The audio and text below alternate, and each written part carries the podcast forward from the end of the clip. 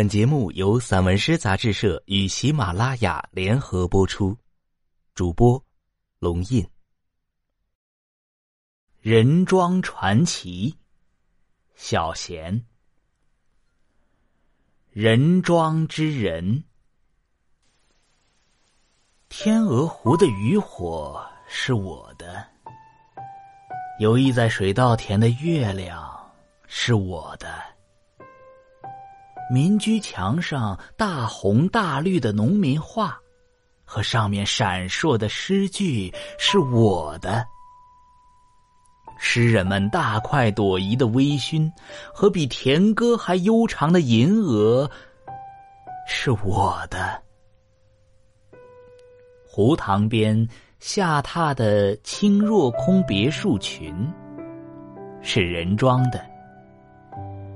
游人初来乍到，流水样抓住蓝天和白云的迫切，是人装的；森严的三省堂和爱民若己的廉吏高以勇，是人装的；韩愈、刘禹锡共同设计的飞阁复飞船、可居兼可过的方桥，是人装的。站在人庄桥，诗人从清水里认出行书的人，是人庄的。口红的太阳，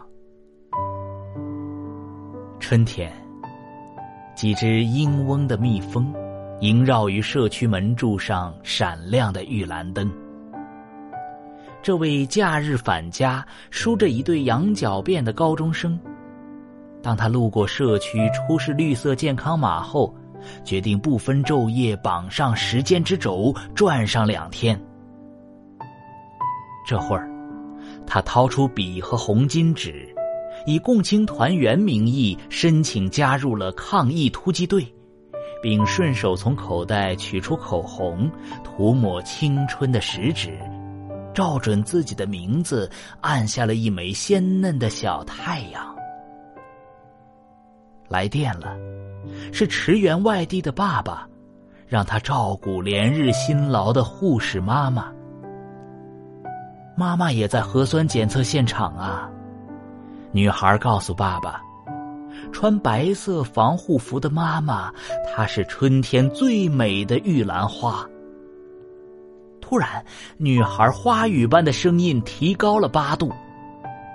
我也要成为春天的玉兰花。蹲守在河床的老井，在人庄，总能看见粗朴的麻石围起的土井，像村姑湿润而多情的眸子。阴样吴侬软语，绿肥红瘦的缱绻与阴柔，我却因为一口沉潜与塘底的老井，想起了民国念三年河港干涸、土地龟裂的水乡。水往低处流，这口老井，像村庄的守望者。映照乡民最后的渴望。想象起未雨绸缪，毅然从陆岸移居至荷塘的低洼处，挤挤挨挨的瓦片，垒成螺旋形的井壁，像是一部超大的丛书，被岁月的苔藓涵养，像一截尚未破土的竹子。但依然能令人领略到竹叶般的清韵，又像扎在时间深处的一根不设防的倒刺。爱的另一种蝉蜕，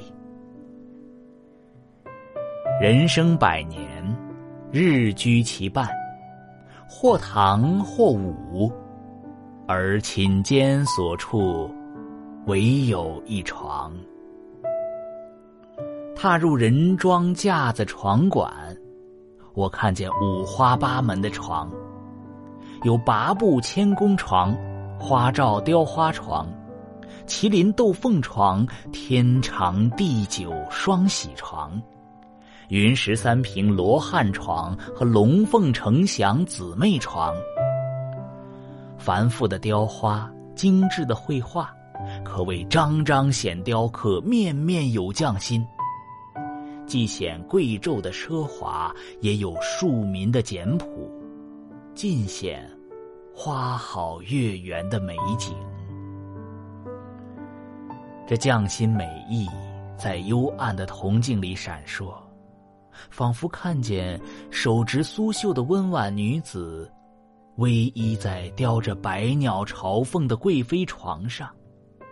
目光撞见被雕得栩栩如生的江南才子，一汪柔水的悸动，旋即滑入心田。我想说，这些被时光反复淘洗的架子床，是爱情羽化后精美的蝉蜕。